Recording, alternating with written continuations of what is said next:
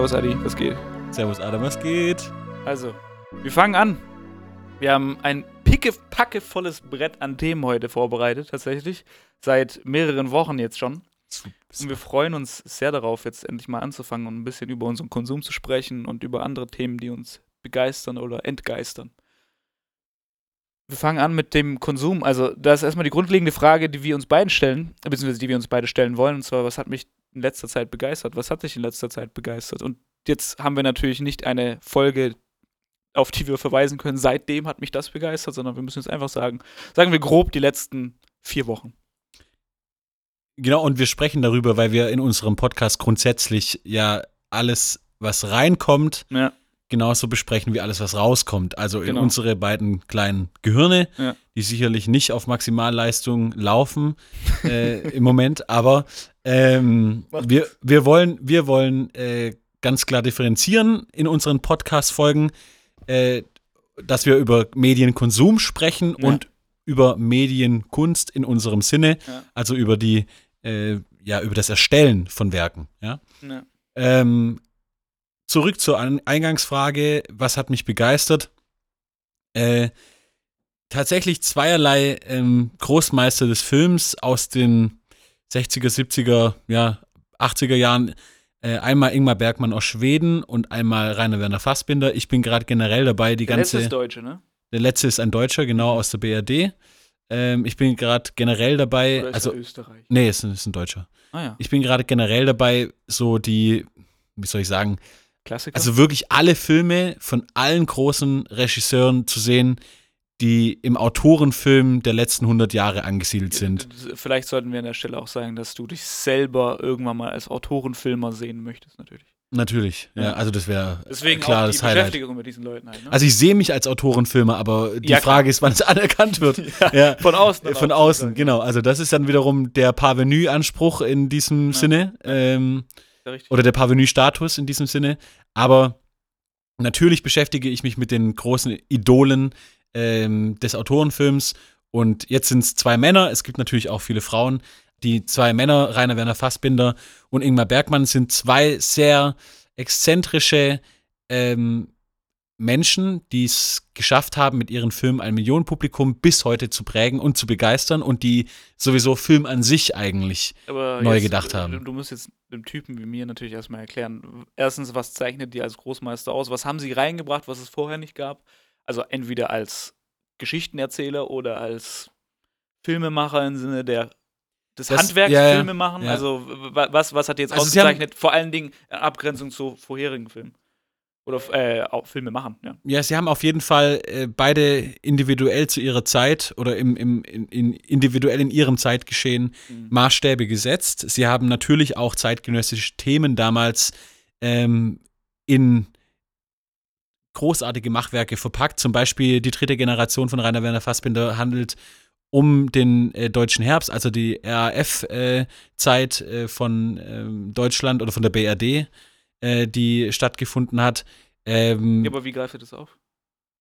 Wodurch? in Filmen, in Erzählungen. ja, ja, also, was, also indem er die Terroristen äh, als porträtiert und fiktiv auflädt, ja. Aber es gen genauso hat er schon in den späten 70er Jahren, nee, in den frühen 70er Jahren, soweit ich mich nicht täusche, äh, schon einen Film über Transgender gemacht, zum Beispiel. Mhm. Ähm, war ja selber auch homosexuell oder zumindest bisexuell, soweit ich weiß. Also er ist auch tot jetzt schon, wenn du sagst, war. Beide sind tot, ja, Ah, ja. genau. Beide sind verstorben. Rainer Werner Fassbinder mit 38 leider ganz früh, äh, 83 glaube ich oder so. Ähm, und Ingmar Bergmann 2007, gleichzeitig am gleichen Tag wie Michelangelo Antonioni, ein ebenso großartiger Filmemacher, mein Lieblingsfilmemacher, by the way, ähm, aus Italien. Genau, am gleichen Tag, Digga. Also zwei Großmeister sterben am gleichen Tag 2007. Kann das Zufall sein? Ja, genau, das ist die Frage. Nein, aber ähm, ich möchte nur sagen, die haben, die haben natürlich handwerklich Maßstäbe gesetzt, die haben erzählerisch innovativ gearbeitet. Was sind so, was sind so ihre, mh, naja, ich sage mal ihre Signature Moves, um es ganz doof zu sagen. Ich, mir fehlt einfach an, an Vokabeln. ja, Ähm, ist auch, ist, ist, also bei, bei Rainer Weißt du, also die, die, die man heute als Standard zum Beispiel sieht, gibt es das überhaupt? Oder ist das so eine andere. Ich Also, also als Standard würde, also es ist jetzt nicht so, also natürlich haben die ihre Spuren in der Filmgeschichte hinterlassen und natürlich auch in dem, wie wir Film betrachten. Aber bei Autorenfilmen ist es jetzt nicht so, dass die jetzt irgendwie einen neuen Kameramove ausgepackt haben. Es gibt natürlich sowas, aber Mhm. die haben jetzt nicht einen neuen Kameramove ausgepackt und dann war das der Der Move, Shit. der jetzt immer Mhm. gezeigt wird und so. Ich meine, es gab bei Rainer Werner Fassbinder tatsächlich solche Geschichten mit äh, so 180-Grad-Fahrten um äh, zwei Figuren meistens, die dann sich so, also die so im Bild verrutscht werden, genau, Ja. und die, die, die Kamera geht an beiden vorbei und dann, ähm, ja, äh, begegnen die sich sozusagen in diesem Shot ganz, ganz äh, augenmerklich.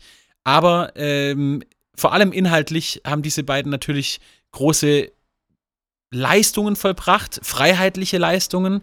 Und Ingmar Bergmann Das hat ist eine freiheitliche Leistung. freiheitlich im Sinne der damaligen Zeit und der gesellschaftlichen Also sich von den gesellschaftlichen Konvention. Normen halt einfach Genau, also ja. sie haben dagegen aufbegehrt mit ihren Filmen. Und äh, bei Rainer Werner Fassbinder ist es sicherlich so, dass man sagen kann, dass er das Melodram, also äh, eigentlich eine seichte ähm, Geschichte über äh, Klassenunterschiede in der Gesellschaft und wie der Held oder die Heldin dann versucht, in diesen Klassenunterschieden zu bestehen oder dagegen aufzubegehren, ähm, mit nicht-Happy Ends verknüpft, also mit Anti-Happy Ends Mhm. und damit halt ganz krass Ehrlichkeit stiftet. Und das ist ja auch wieder mein persönliches Ziel. Also einfach Missstände ganz brutal, wahrhaftig aufzuzeigen. Dich halt nicht anlügt. Doof nee, gesagt. er schlägt dir ins Gesicht. ja. Also das ist, er hat mit, das ist die, das Gegenteil von Anlügen. Es ist ein, einem eine Wahrheit reindrücken. Ja, und das ist bei Ingmar Bergmann genauso zu finden. Da geht es um jetzt weniger. Was, Aber sind, was, was sind denn die berühmten Filme dann? Also, oder nee, anders.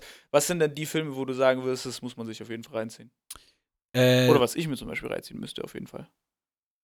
Wir packen das natürlich in die ja, sogenannten das sind jetzt zwei Fragen, weil einerseits überlege ich mir jetzt natürlich gerade, was, äh, was für dich, was dir gefallen könnte von den beiden.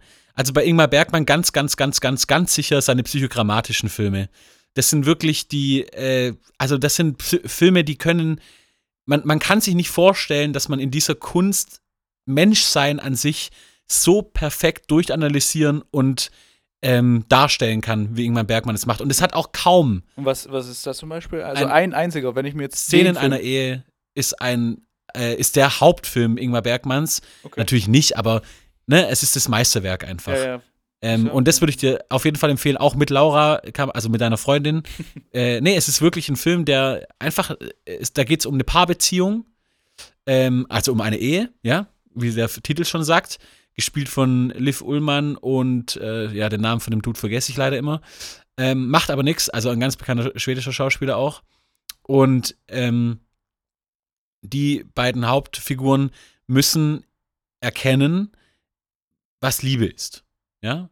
Und das wird aber ganz, ganz, ganz analytisch abgehandelt, beziehungsweise man wird analytisch in diese Beziehung eingeführt von Bergmann.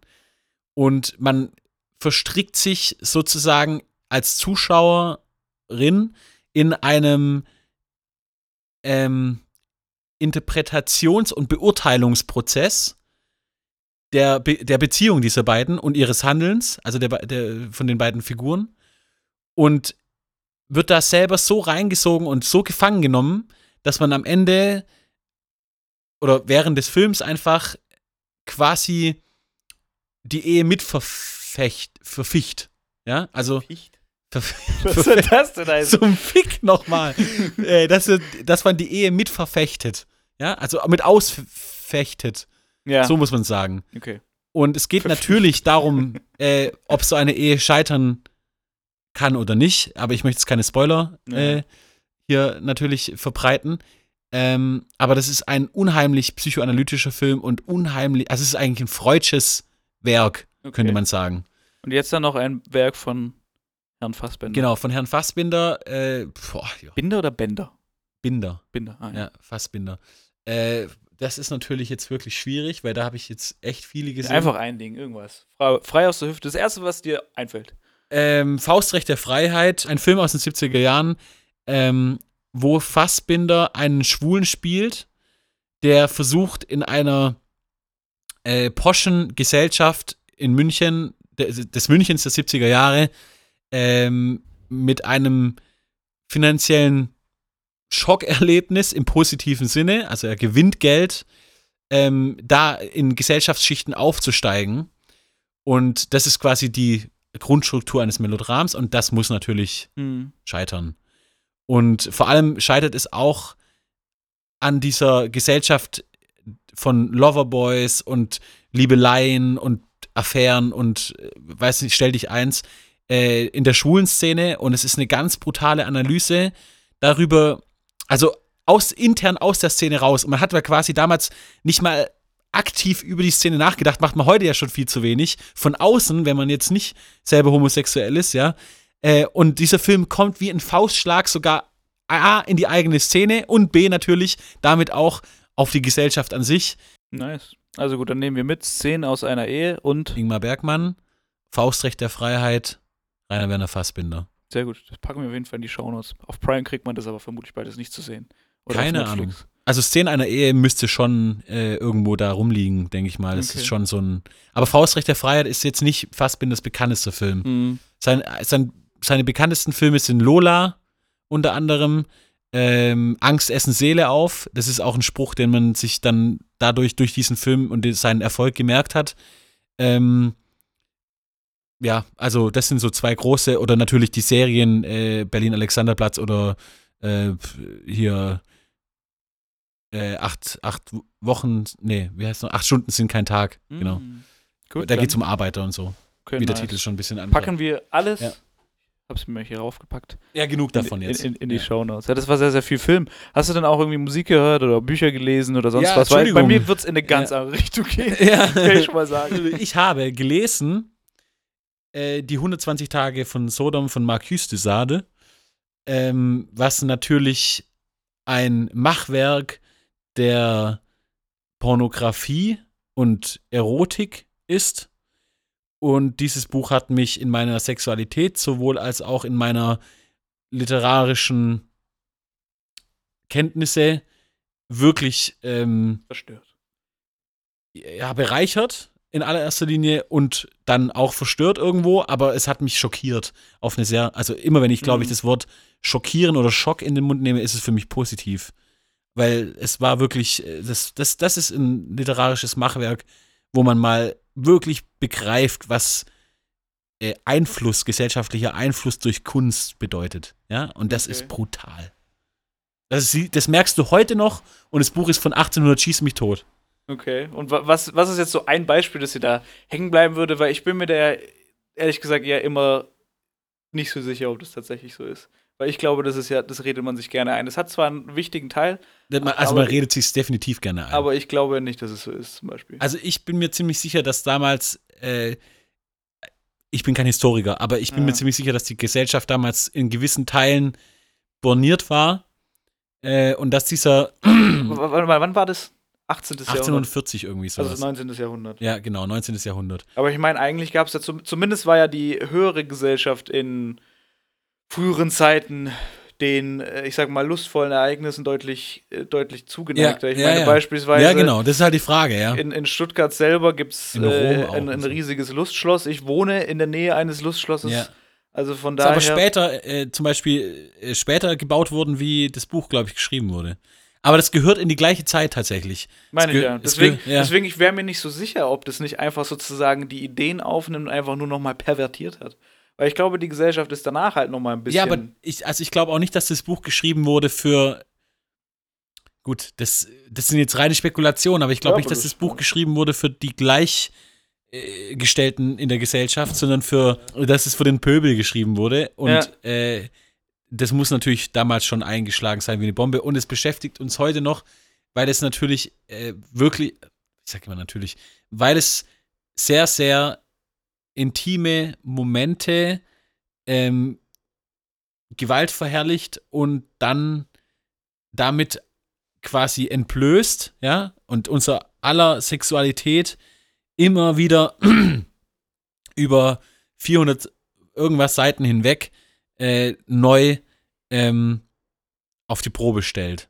Und äh, auch die Frage stellt, was eben sexuell eigentlich normal in Anführungszeichen ist und was nicht. Aber was hat dich jetzt daran fasziniert? Weil, wenn du mir Diese das, Fra mit, mit dieser Frage nämlich- konfrontiert zu sein. weil wenn du mir das erzählst, ich muss ehrlich sagen, das juckt mich null, beispielsweise. Die, die Fragen würden mich tatsächlich null interessieren, weil ich mir so denke, so, Das, das würde mir nichts bringen. Also warum beschäftigt Warum, warum würde es dir nichts bringen, deine eigene Sexualität zu reflektieren?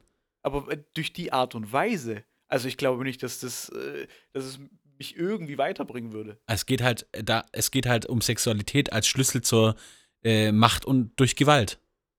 Ja, und das ist einfach, das ist ein urmenschliches Verhaltensmuster, das in diesem Buch auf präziseste Art und Weise mit x Fallbeispielen Hm. neu beleuchtet wird. Äh, es wird dann auch irgendwann ein bisschen zäh, muss ich sagen, aus Ja. meiner Ich Perspektive meine, das zumindest nutzt sich ja auch ab. es nutzt sich ab, aber da, dadurch wird man auch nicht, äh, ich sag mal, nicht radikalisiert, sondern man wird im, im Gegenteil sehr viel, also mir ist es so gegangen, dass ich sensibler wurde für diese äh, sexuellen Verbrechen dadurch, ja. Okay. Und ich meine, wenn man dann liest, wie einem, äh, also wie jemand mit Scheiße äh, und mit Pisse und alles gleichzeitig und mit Kotze und Erbrochenes über den Schwanz und dann lutscht, wird der Schwanz abgelutscht und so, äh, weil das Erbrochene dann aussieht wie irgendwie, also das darauf ist dann äh, wie eine Delikatesse wirkt, das wird immer mit solchen Wörtern wie Delikatessen und so natürlich gearbeitet, auch der alten Sprache äh, geschuldet natürlich, äh, dann ist man schon irgendwann ähm, ja einfach dabei und muss halt einfach da durch. Und dadurch muss man auch seine eigenen Grenzen äh, dann reflektieren, ja. Und es, es lädt einen dazu ein, darüber nachzudenken, wie man selber das Spiel zwischen Macht, Sex und Gewalt, was ja auch rein Aber hat psychi das Buch auch was psychisch. Politisches? Also, weil bisher äh, sehe ich darin jetzt halt. Ja, was sehr, natürlich. sehr- Ja, ja, klar. Also hat es auf jeden Fall. Es wär, äh, vier reiche Herren äh, sind natürlich extremst frauenfeindlich und können sich alles leisten und leisten sich eben äh, diese 120 Tage von Sodom. Also auf, abge auf einem abgelegenen Schloss ähm, versklaven sie mehrere äh, Diener. Ähm, also es sind keine Diener, es sind natürlich einfach nur Leute aus dem Volk, die geraubt werden. Mhm. Äh, manche werden auch bezahlt, weil sie schon lange im Prostitutionsgewerbe sind oder oder oder. Und die dann werden dann als Lehrerinnen eingestellt und Ah so, ja, okay. damit die Jungen, und es geht natürlich nur um äh, äh, Minderjährige, die da, also Frauen wie Knaben, äh, Mädchen wie Knaben quasi, die äh, hinzugezogen werden. Und Aber jetzt wird es für, für mich tatsächlich spannender, einfach deswegen, weil diese Ebene dazu kommt, dass wir uns eigentlich die Geschichte angucken, die davon erzählt oder eine Geschichte, die erzählt, und wir haben gerade eben über die Zeit geredet, dass es ja Mhm. eigentlich sozusagen normal war, das ja sozusagen eigentlich genau das aufgreift und aufzeigt, guck mal, die sind eigentlich so, also die haben sich alles grad- genommen, ich, was ich sie wollten. A- Ja. Anführungszeichen in der Luft, die sind so krank und es zeigt sich in dieser vollkommenen Perversion. Ja, nee, es zeigt sich in der vollkommenen äh, Machttrunkenheit. Durch, durch Ja. finanzielle Eigens also Unabhängigkeit. Ja. Und das, also klar, auf jeden Fall, ne? Und die rauben auch, man muss dazu sagen, sie rauben auch Töchter von niederen Herzogen, Herzogen, keine Ahnung. Sie rauben Töchter von irgendwelchen kleineren Adligen oder so. Oder äh, Beamten. Also einfach, sobald es runtergeht, äh, könnte man sagen, missbrauchen die von oben. ja, es alles geht nur für um ihre eigene Lust De sozusagen. Demütigung und Missbrauch. Ich meine, so kann man ja. das natürlich interpretieren und dann fände ich es auch schon wieder interessant, aber ich muss ehrlich sagen, mit den ersten paar Minuten, da habe Ja, ich vielleicht habe ich es falsch eingeleitet, ja, aber das Ja. war halt das, was mich jetzt halt erstmal, also äh, ich musste A, jetzt mal ganz kurz auch nochmal selber Ja, erfrischen, ja, klar, mich. klar, worum es aber, ging. ja, genau, aber äh, äh, B muss man schon sagen, dass es ähm, einfach wirklich sehr verwundernde äh, Schilderungen sind, die da drin stehen, Ja. ähm, die man jetzt nicht jeden Tag so liest oder sieht. Ich meine, Two Cops, One Girl, oder wie hieß dieser damals in meiner Jugend? Äh, Ich glaube andersrum. One Girl, Two Cups? Nee, Two Girls, One Cup. ja, Two Girls, One Cup, genau. ähm, äh, das war ja damals so ein richtiger, das, daran erinnere ich mich noch, ja, ja, das war so ein ja, Handy-Porno Ja. äh, auf so alten Samsung Clubphones oder Motorola Clubphones Ja. eher. Ähm, und das ging mega durch die, durch die Bank und damals waren wir natürlich alle 12, 13, 14, keine Ahnung. Äh, und haben das dann irgendwie mit Ekel und Abscheu und Begeisterung und Neugierde und alles gemischt aufgenommen, was da abgegangen ist. Äh, und waren dann grundsätzlich komplett verstört dadurch. Mhm. Aber äh, dieses Buch muss so einen ähnlichen, äh, so eine ähnliche Auswirkung gehabt haben, hat es auch immer noch, aber halt auf, mit einem ganz krassen ähm, literarischen Duktus und mit einer ganz heftigen Kunstfertigkeit. Ja. ja. Also halt was anderes, weil äh, das, das Kein wie gesagt, Porno, es, der halt es, wo genau, Leute- es, es ja. greift ja etwas auch auf und wie gesagt auch etwas Politisches eigentlich. Ja. Vor allen Dingen, es nimmt die Zeit mit auf und diese Porno, ähm, der da irgendwie durch die Welt gegeistert ist und tatsächlich ja eigentlich ein geflügeltes Wort geworden ist, ist ja, super plump. Und ehrlich gesagt finde ich, das ist eine sehr, sehr schöne Parallele insgesamt zu vielen. So, das greift witzigerweise ein bisschen zu diesem äh, Thema, äh, was, ich, was ich auch drin habe, beziehungsweise was mich auch begeistert hat. Ich bin zwar noch nicht fertig mit dem Buch, aber lese ja gerade dieses Buch Influencer von Ole Nümann und Wolfgang M. Schmidt und der hatte im vierten Kapitel das Thema, ich hoffe, ich sage nichts Falsches, aber ich meine, es war das vierte Kapitel, so eine, äh, da ging es um diese Kreativität dieser Influencer. Und dass es halt sehr plump ist und diese Kreativität eigentlich nicht vorhanden ist. Und es gibt ja, die verbinden das sehr, sehr viel mit dem Buch Das Ende der Geschichte. Ähm, und meiner Meinung nach auch so ein bisschen dieses Retromania und alles wird wiederholt und alles ist nur noch Remix und Samplen. Greifen aber dann explizit auf, dass die es nicht mal schaffen, richtig zu remixen, sondern einfach nur noch ganz plump dumme Sachen machen, die sich halt klicken. Das sage ich jetzt mal ganz Ja, verkürzt. Das- also es ist ja so. Ich meine, es gibt äh, den äh, genauso plumpen YouTuber Inscope äh, 21 oder 21 oder wie auch immer ja, ähm, aus Stuttgart hier. ja. Der hat, äh, d- der ist jetzt nicht weiter erwähnenswert, meiner Meinung nach. Also sicherlich ein netter Dude, aber. Ich finde Ne? ihn hin und wieder ganz witzig. ja, Aber ich kann dazu natürlich, er ist erzählen, witzig warum, und er hat in- eine Reihe, wo er sich über TikTok, äh, sich lustig drüber macht. ja. Ja.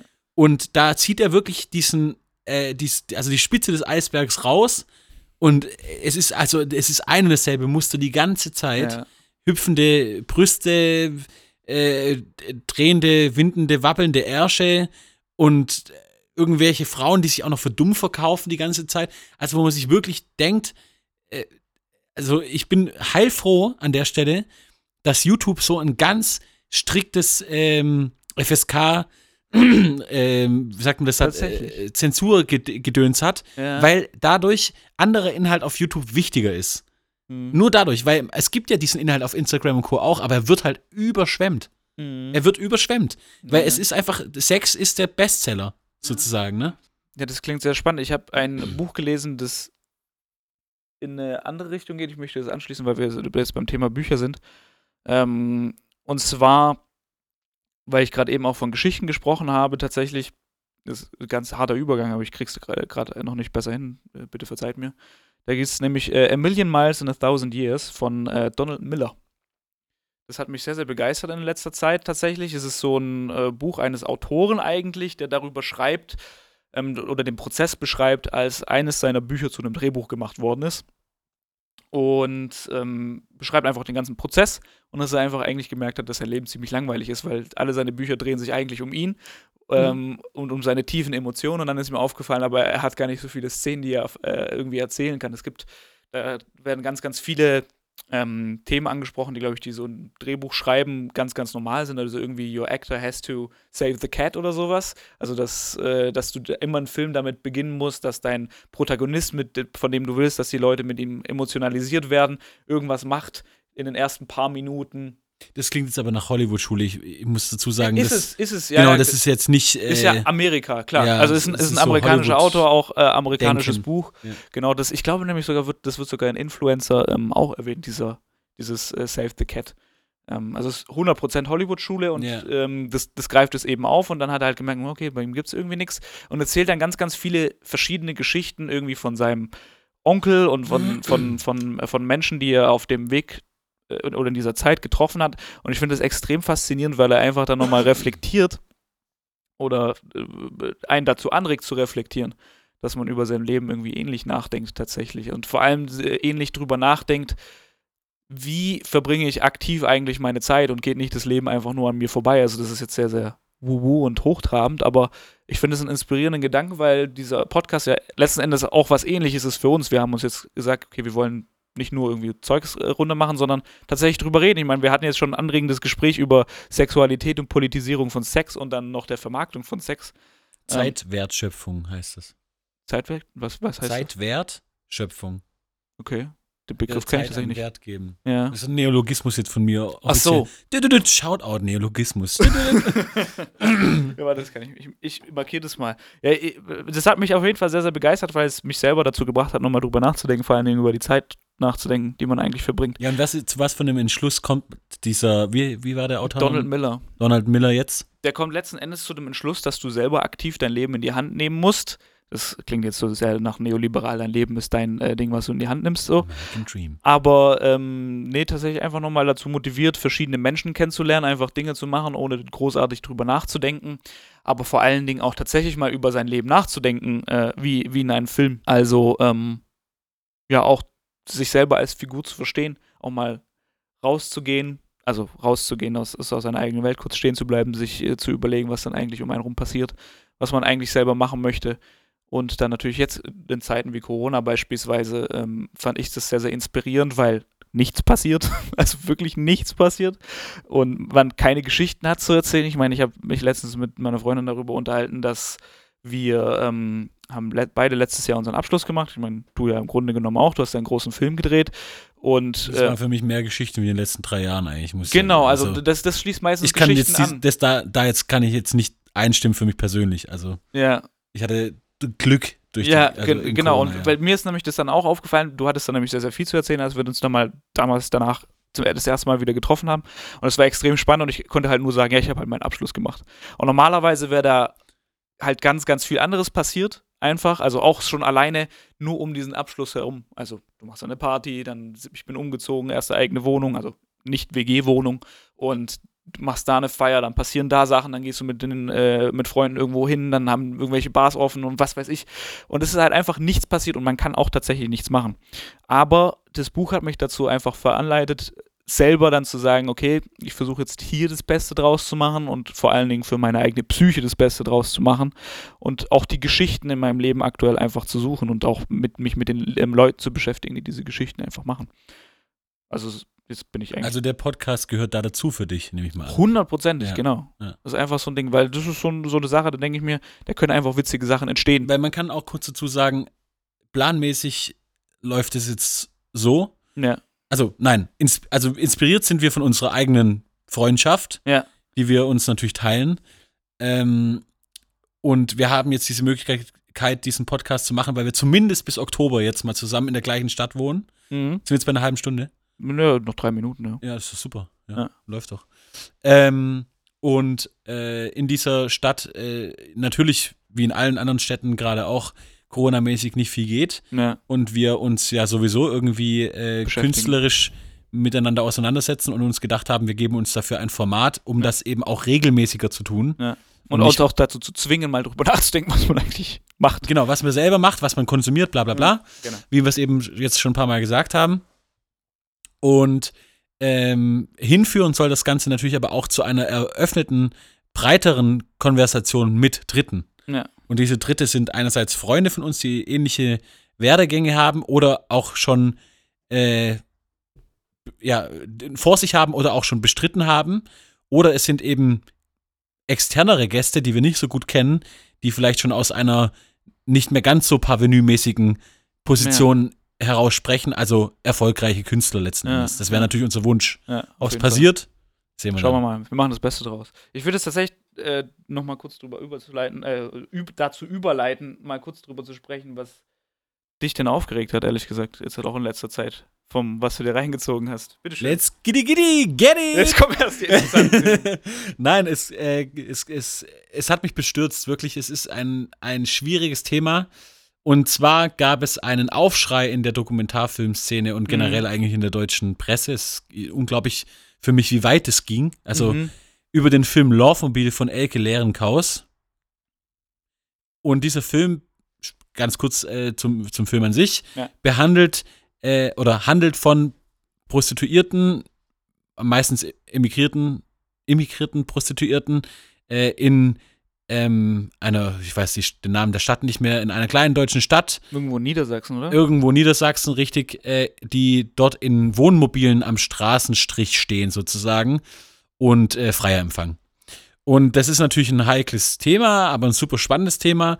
Und der Film war meiner Meinung nach richtig gut gemacht und hat sich da sehr sensibel an äh, dieses Thema rangetastet. Ja, und jetzt wissen wir auch warum. Oh, ja, und jetzt wissen wir warum. Und hat dann natürlich aber auch mit Wahrhaftigkeit eigentlich, also hat Wahrhaftigkeit verkauft, ja? Genau, ja. Äh, oder Ehrlichkeit verkauft. Und äh, Authentizität jetzt kam raus, verkauft. Authentiz Authentizität verkauft, genau. Ja. Und jetzt kam eben heraus, dass diese Szenen gestellt waren mit Schauspielern, sogar eine aus der USA und was weiß ich noch alles, ja. Also die Hauptfigur kam aus der USA, wurde eingeflogen sozusagen für diesen Film. Also das muss man sich wirklich mal vorstellen. Und äh, der Regisseurin, die ich persönlich kenne, äh, ist es jetzt eben, also der Elke ist es jetzt eben voll um die Ohren geflogen. Ja, vollkommen zu Recht Und- auch. Also, Ja, ist ja, ist ja nicht so, als wäre das so irgendwie, oh Ja, Gott, da ist ja ein Malheur passiert. So, nee, du hast einen Dokumentarfilm gibt, gemacht und na, halt es gibt gelogen. aber da, dazu zweierlei Meinungen, ja. Ja. Also, es ist für mich einerseits Fakt 1, es ist extrem krass zu sehen, wie eine Karriere da einen Bach runtergeht, die gerade erst begonnen hat, mit einem sehr vielversprechenden Film. Also, die wird ja komplett zerlegt. Da gibt es jetzt Ja. von dem Fo- YouTube-Format Steuerung F von Funk, gab es einen Beitrag darüber. Dann hat da NDR, der redaktionelle Sender, der das Projekt mit Geld äh, bezahlt hat, also Steuerung hat. F gehört ja auch dazu eigentlich. Genau, ne? Steuerung F Ja. gehört zum NDR. Äh, äh, der hat dann eine Stellung bezogen, das kam dann sogar in der Tagesschau und was weiß ich noch alles, ja. Also es muss, oder, oder auf der App Tagesschau, ich weiß nicht, ob es in der Sendung kam, aber ich könnte es mir vorstellen, ja. Und also es hat riesige Wellen geschlagen und die Elke hat sich da selber dazu geäußert in dem äh, Beitrag von Steuerung F und das hat sie auch etwas plump getan, muss ich sagen. Etwas dumm, Äh, hätte ich jetzt gesagt. Ja, also ich weiß es nicht, es war einfach äh, Ich frage mich ehrlich gesagt, was sie geredet haben. Ich meine, ich kann das mal kurz äh, das, das Zitat rausholen, weil ich hatte das ja heute Mittag geschickt. Also wenn du dieses Zitat meinst, Ja, ich meine, das ganze Auftreten einfach Okay, war aber jetzt nicht sehr glücklich. meiner für, für mich ja. war das ziemlich krass. Also sie hat gesagt, ich kann mir auf jeden Fall nicht vorwerfen, die Realität verfälscht zu haben, weil diese Realität, die ich in dem Film geschaffen habe, eine viel authentische Ja, sowas kann man sagen, wenn man vor Studenten über so einen Film spricht, aber nicht, wenn ein Kamerateam spontan bei dir einfällt und du denen auch noch die Tür öffnest, was natürlich schon dumm an sich ist, weil sie vor deinem Haus stehen und einen investigativen Spontanbesuch machen und dann sagen, ja, wir sind vom NDR, wir haben übrigens wissen wir, dein Ding ist scheiße sozusagen, äh, was du gemacht hast, ist scheiße. Und dann machst du auch noch auf, weil du dich überrumpelt fühlst und versuchst dann noch irgendwie was zu retten. Also, das ist dann halt auch irgendwie ein bisschen idiotisch, ja. Einfach auch PR-mäßig jetzt gedacht. Ja, ja, ja. Aber ähm, da bringt man sich natürlich ja in die Megabredouille. Mhm. Aber äh, man muss halt dazu sagen, dass diese Art und Weise des Dokumentarfilms jetzt nicht per se falsch ist. Weil was sie damit sagt, und das ist, das ist zu bestreiten, aber es ist möglich, es so zu machen und es führt zu guten Ergebnissen. Aber was sie damit sagt, ist, meine Version der Wahrheit kommt der Wahrheit näher, wie das, was ich dokumentarisch. Aber warum schaffst du es dann nicht, äh, das Das, abzubilden? das bleibt unbeantwortet. Ja? Weil das ist, für mich ist das ja, das eine ist halt ein Spielfilm, das andere ist halt ein Dokumentarfilm. Ja, aber dass die Grenzen fließend sind, ist schon immer klar. Also ist schon immer, immer, immer klar. Ja. Und ich kann ich jetzt meine, natürlich, wenn du jemanden dokumentierst und beispielsweise irgendwie seinen Alltag verfolgst, ist es auch immer gesettet. Auf irgendeine Art und Weise. Dann ist ja nicht so, dass da eine versteckte Kamera mitläuft, sondern du weißt ganz genau, da läuft jetzt eine Kamera mit dir Ja. mit. So. Also Ja. da verhältst du dich im Zweifel anders. Das ist klar. Nee, nicht im Zweifel, du verhältst dich anders. So, das ist das belegt. Ist, ist, ist klar. Und dann, aber dann zu sagen, ja, ich habe jetzt aber nicht nur diesen Effekt einfach gehabt und deswegen äh, könnte man sagen, äh, aha, ist ja nicht ganz richtig, sondern bewusst in Kauf genommen, spielende Elemente, also Elemente aus einem Spielfilm reinzunehmen und diese nicht zu markieren und zu, äh, hinzuschreiben, macht halt deine ganze Glaubwürdigkeit deiner Aussage halt einfach kaputt. Und das Ja. ist halt das Problem. Das verstehe ich, aber es ist bei anderen Dokumentarfilmen auch kein Problem. Wenn du, ja, aber das wird ja, Das, das Problem ist, glaube ich, auch die Thematik. Es gibt viele Dokumentarfilme Ja. von Werner Herzog oder was, wo einfach, äh, also wo es, wo nie irgendwo steht, dass es jetzt inszeniert ist. Und da ist auch wieder die Frage, was ist denn eine Inszenierung? Also ich, da möchte ich jetzt nämlich auch selber in meine eigene Arbeit gerne anknüpfen, weil ich war jetzt Ja. vor mittlerweile zwei Jahren, ungefähr genau jetzt vor zwei Jahren, war ich zum ersten Mal in der Müllstadt in Kairo. Also einem Viertel, das heißt äh, die Müllstadt oder wird so genannt. Äh, natürlich nicht die Müllstadt, sondern äh, Majinet Nasser, aber das sagt uns jetzt hier nichts. Ja. Es wird hier Garbage City oder Müllstadt genannt und äh, ist die Siedlung der Kopten außerhalb von Kairo, der 30 Millionen Metropole. Äh, und die Kopten sind die christliche Minderheit in Ägypten und haben die Müllwirtschaft äh, aus der Not heraus zu ihrem eigen gemacht und sind sozusagen die Sub Alin, die Müllmänner. Ja, und ich habe, bin da investigativ eingedrungen in dieses Gebiet, natürlich auch gegen Geld zum ja, Beispiel, was ja. jetzt so mal eine erste Eintrittsmöglichkeit ist. Ja. Ähm, um den Einblick zu bekommen. Also da besticht man dann eben. Und äh, das habe ich auch nirgendwo deklariert, zum Beispiel. Dass du gegen Geld reingekommen bist. Ja, natürlich nicht. Aber das ist für mich so null vergleichbar. Ja, aber jetzt pass auf, es geht ja weiter. Äh, das ist jetzt nur mal der, der erste Schritt. Äh, wenn du dann da drin bist, ähm, da war jetzt eine große Hürde die Sprache natürlich. Ja. Wir hatten da einen sogenannten Fixer, das ist jemand, der dich dann rumführt und für dich quasi Zugänge schafft in der Community vor Ort. Aber ähm, ich selber spreche ja kein Arabisch, ja. Mhm. Und hatte auch niemanden dabei, der Arabisch spricht und für mich übersetzt, außer eben der Fixer. Und der ist ja auf seinen eigenen Erfolg ja. auch aus oder sein eigenes, äh, sein Gewinn. Mhm. Ähm, ich möchte damit nur sagen, natürlich ist es so, dass man mal fragt, kannst du das wiederholen? Also wir waren maximal ja, observatorisch sowas, unterwegs. Aber das ist doch sowas, das ist doch ein anderes Level zu sagen. Ja, natürlich. Können Sie das nochmal wiederholen, weil das haben wir nicht ganz auf Kamera bekommen und ey, äh, könntest du rüberfliegen, dich als Prostituierte ja, ja, ausgeben und diese Realität darstellen. Ja, also, alles richtig. Aber ich sag nur, ich sag nur, es hat mich extrem ins Grübeln gebracht. Ja. Ich bin sehr stolz darauf, kann ich jetzt auch nochmal sagen, weil ich habe mich natürlich auch betrogen gefühlt von der Aktion. Das ist ja so, das empfinde ich ja so als Filmemacher, ja. ja, ja ähm, oder ich habe mich benachteiligt gefühlt so, weil dieser weil Film hat nicht gemacht hast. Nee, nein, nein, nein, nein, weil das gemacht wird und als ein Preise ab, abräumt okay. ohne en mhm. masse. Ja. Und das ist natürlich auch die große die Problematik jetzt ja. äh, dahinter mit Grimme-Preis und alles mögliche, was ja echt heftig ist. Also das ist ein, das wäre ein Door-Opener für eine steile Karriere gewesen, dieser Film. Wäre das äh, ist so ein bisschen wie Relotius halt, ne? Ja. Vom ja, genau. Feeling. Ja, es ist so vom Feeling her, genau. Und ähm, deswegen ist es ja auch gerade so äh, brisant. Ja, brisant, mhm. genau, weil es noch so nahe an diesem Fall dran ist. Heißt der Relotius? Ja, Re ja, Relotius, ja, ich glaube ah, okay. schon. Äh, und ich möchte nur sagen, ich habe mich dadurch betrogen gefühlt. Ich bin froh und stolz, dass wir damals in Ägypten äh, uns natürlich Zugänge geschaffen haben, auch äh, gegen, wie gesagt, äh, für finanzielle Mittel. Aber ich glaube, 300 Euro, das habe ich ausgegeben, aber das ist nicht viel, ja, um da irgendwo hinzukommen. Ich glaube, das ist billiger als wahrscheinlich ja. Äh, auch nur der Hinflug aus genau, Amerika. Genau, also der Hinflug hat 348 Euro gekostet, weiß ich noch wie heute. Ähm, und was ich damit nur sagen will, ist, ähm, äh, ich bin zufrieden, dass wir damals sehr observatorisch einfach dabei waren bei den Prozessen vor Ort. Aber ich habe auch gemerkt, wie dieser Film dann auf Grenzen trifft in der Auswertung. Mhm. Ja, also dieser Film langt, verlangt unheimlich viel Geduld ich, ja. vom Publikum, weil er eben auf Momente warten muss. So. Ja. Und das ist halt eben genau der Unterschied dann zu so einem Produkt. Und das sage ich jetzt mit Absicht, dieses Wort, weil ich sag's eigentlich nicht gegenüber Filmen, aber zu so einem Produkt der. Hascherei. Ja. ja? Und da, da kann man schon mal wütend werden. Ja, vollkommen zu Recht. Sehr gut, das hat dich gut aufgeregt. Aber ehrlich gesagt, also ich möchte nichts Politisches sagen. Wir wollen Sachen aufgreifen, ähm, die im, im medialen Kontext unserer Welt irgendwie spielen. Und da ist mir halt einfach wieder aufgefallen, vor allen Dingen jetzt durch den guten Herrn ähm, MC Smoke, der gerade einen großen Song gegen äh, Spotify und Spotify ist natürlich super, dass wir einen Service von Spotify nutzen, um diesen Podcast zu distribuieren. Aber das ist jetzt halt einfach so.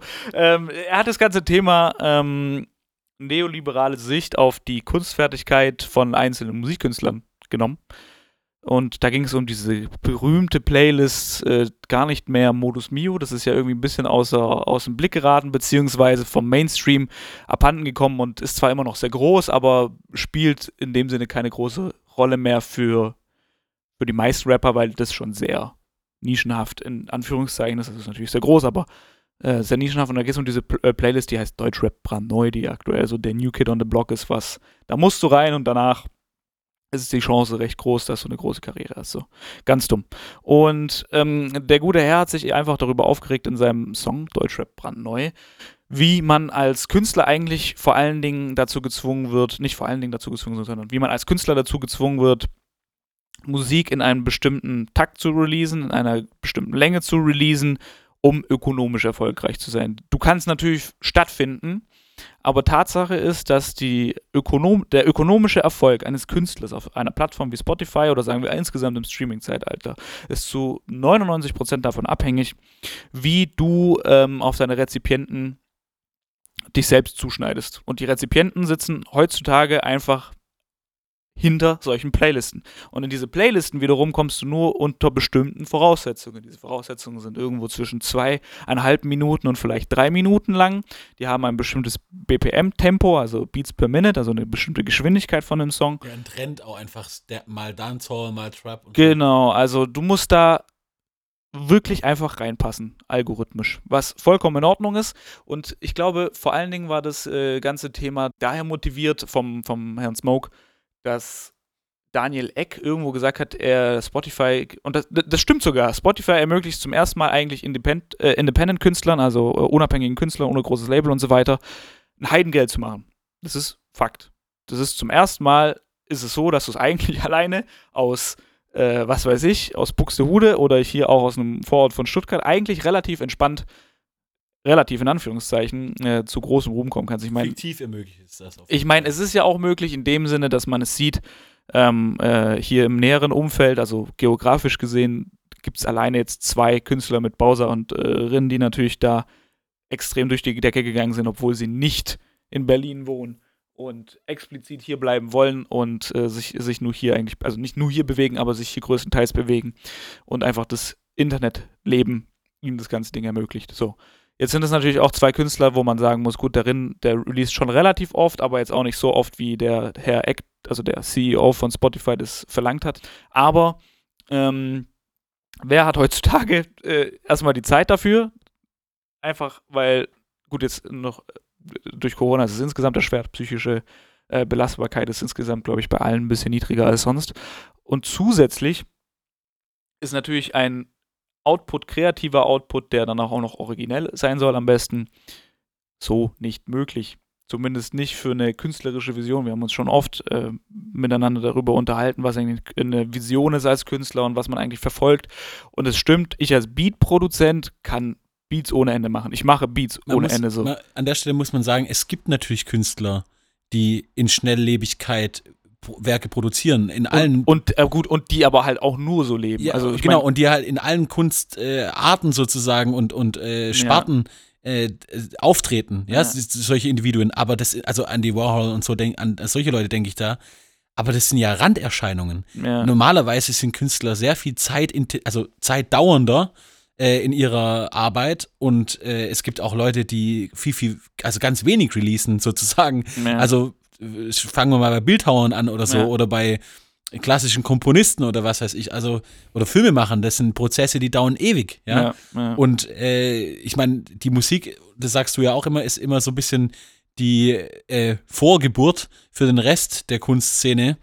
Ähm, und es entwickelt sich tendenziell in allen äh, Kunstsparten so äh, gerade in diese Richtung, nach der Schnelllebigkeit und nach dem Konsumhunger äh, zu, zu ge gehen zu müssen. Und das ist natürlich für manche gar nicht stemmbar. Ja, ja? Also, also, vor allen Dingen, ich habe ja natürlich diesen Traum, also jetzt wird es persönlich in dem Sinne, dass ich jetzt ein bisschen darüber rede, was, ähm, was dieser Satz vom Herrn Eck einfach in mir dann selber ausgelöst hat. Das ist einfach so. Hass. Ja, nicht, nicht Hass. Ich meine, er hat ja recht. Und wie gesagt, es stimmt auch tatsächlich. Das sind Möglichkeiten, die hatten. Das ist immer noch besser als das, was vor ein paar Jahren war. Aber ähm, das hat in mir einfach einen extremen Druck einfach ausgelöst weil ich mir gedacht habe, okay, du musst dann so und so Musik machen, weil sonst wirst du nicht erfolgreich. Was tatsächlich stimmt. Natürlich, es kann sein, du kommst irgendwie auf deine paar tausend Fans und dann kannst du halbwegs davon leben. Aber Tatsache ist es, dass ähm, dieser Longtail, davon spricht man oft im E-Commerce, also im, im, das, das, sind einfach Waren und Produkte eigentlich, die ähm, wenig verkauft werden, aber die sehr profitabel sind in sich selber. Also ähm, das, du machst halt hin und wieder irgendwie Songs und dann äh, ballerst du das irgendwie so hin und alle haben irgendwie maximal vielleicht so 100.000 Plays und dann hast du aber sehr viele davon und dann kannst du davon leben. Das ist die Ideologie von Spotify. Das ist sowas wie Hold On We're Going Home von Drake, der immer noch gespielt wird überall. Ja gut, das ist natürlich ein ganz anderes Level. Von mir zumindest. das ist natürlich ein ganz Heute anderes, erst wieder dreimal gehört oder so. Der, er hat dann natürlich sozusagen deswegen Long, Longtail und deswegen ist dann Spotify gut für Künstler eigentlich. Das Weil ist ja alles das verfügbar Gute, ist. weil alles Ja. verfügbar ist und du kannst ewig Einfach nach hinten anklicken. kommen, anhören Ja. und anklicken so. Aber du wirst halt sozusagen auch erstmal, damit du in den Algorithmus kommst, dazu gezwungen, das öfter zu machen und eine bestimmte Passform zu, äh, zu gehen. Und äh, ich fand es ein bisschen schwach, dass denen nichts anderes einfällt, ähm, also beispielsweise die Algorithmen zu verbessern. Also das wird auch nicht das Allheilmittel sein, aber irgendwie. Nee, ich glaube, es liegt einfach an der Plattformstruktur. Also ja, wie, die, wie, die, wie die Plattform an sich aufgebaut ist. Weil äh, ich frage dich jetzt einfach mal ganz Ja. keck, sowas wie die Berg Money Gang.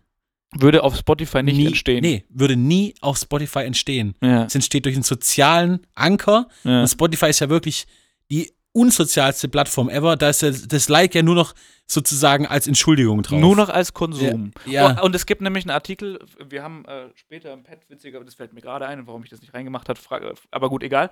Ähm, habe ich einen Artikel, da geht es um Ideenfindung und der gleiche Autor, beziehungsweise sein äh, Co-Autor in seinen meisten Büchern, äh, regt sich genau über diesen Plattformkapitalismus auf, weil Daniel Eck wiederum in einem äh, anderen Interview gesagt hat, ja, er beschäftigt sich eigentlich den ganzen Tag damit, wie er noch mehr ähm, die Leute eigentlich auf die Plattform bringen kann, weil sie lesen ja noch, beispielsweise, oder ich weiß gar nicht, was in dem Interview in, in, in ist, aber auch völlig egal, weil es ist völlig austauschbar. Ähm, die, ihnen geht es nicht mehr darum, den Leuten Mehrwert zu bieten oder ein besseres Leben zu geben, sondern wie halte ich sie länger auf meiner Plattform, damit sie länger bei mir konsumieren, weil ähm, es ist wie ein Markt. das, das ist halt Es die ist Aufmerksamkeitsökonomie. Das Ja. ist so. Und Ja. diese Aufmerksamkeitsökonomie äh, tut, glaube ich, wir haben jetzt schon vorhin über die Influencer kurz geredet und dann von dem Buch von die 120 Tage von Sodom. Ja.